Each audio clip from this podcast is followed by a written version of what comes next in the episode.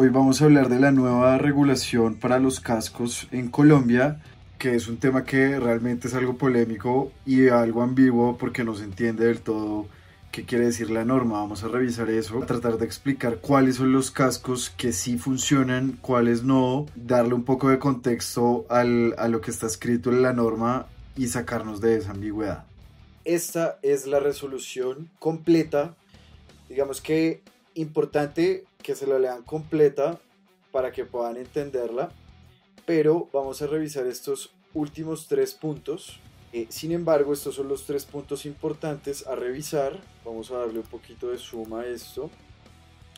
Y lo que es un poco ambiguo, cuando uno va a esas tiendas, no voy a decir la marca, sino eh, vintage, para comprarse una motico clásica y se va a comprar los accesorios, va a comprar un casco, eh, a uno el vendedor siempre le dice como uno le pregunta, ¿no? Como venga, estos cascos sí están permitidos por la ley, hay algún problema. El vendedor con tal de venderles siempre les va a decir que todo está bien, que desde hace 10 años eh, siempre ha habido como eh, problemas con eso, pero que realmente nunca ponen multas por eso, ni partes, ni nada de eso. Entonces simplemente los van a tranquilizar para venderles el casco, pero vamos a revisar estos puntos para ver efectivamente cómo nos afecta.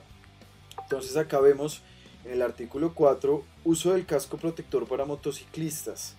Los conductores y acompañantes, si los hubiere cuando transiten en vehículos tipo motocicletas, motociclos, mototriciclos, motocarros y cuatrimotos, deberán usar obligatoriamente el casco protector para motociclistas de la siguiente manera. Hasta ahí todo se entiende perfecto la cabeza del motociclista, conductor y acompañante debe estar totalmente inmersa en el casco y el sistema de retención debe estar asegurado por debajo de la mandíbula inferior, sin correas rotas ni broches partidos e incompletos.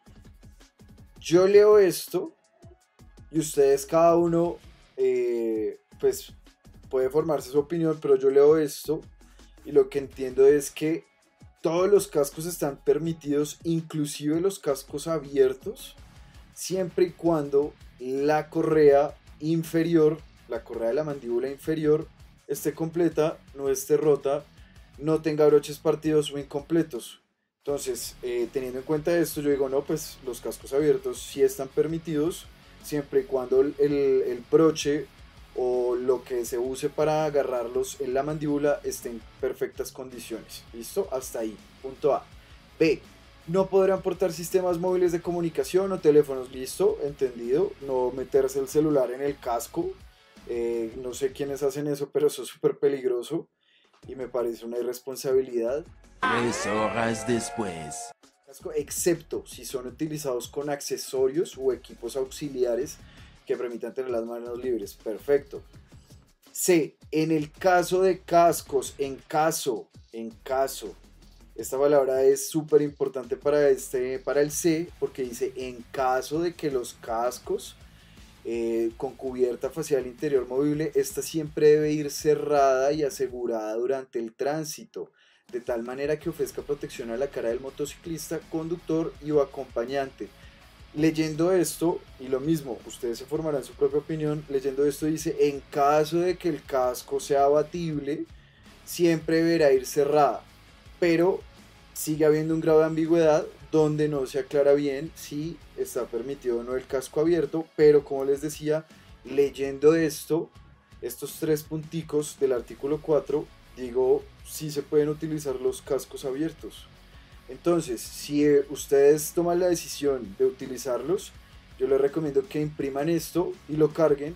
No olviden darle like al video, suscribirse, deje el link de la resolución, la resolución original, no esos artículos que sacan eh, solamente con unas partes de la resolución, sino la resolución completa para que cada uno la pueda leer y cada uno la interprete eh, y se forme su propia opinión. Entonces, si los llegan a parar, igual lo que les decía, tengan la impresión de la nueva regulación para que puedan hablar eh, con los agentes. O si no, siempre que ustedes eh, quieran grabar un procedimiento, lo que tienen que decir es, Eh, artículo 21 del Código Nacional de Policía de Procedimientos Penales, voy a grabar el procedimiento. Con eso ustedes, hablando de ese artículo, pueden sacar su dispositivo móvil y grabar todo el procedimiento.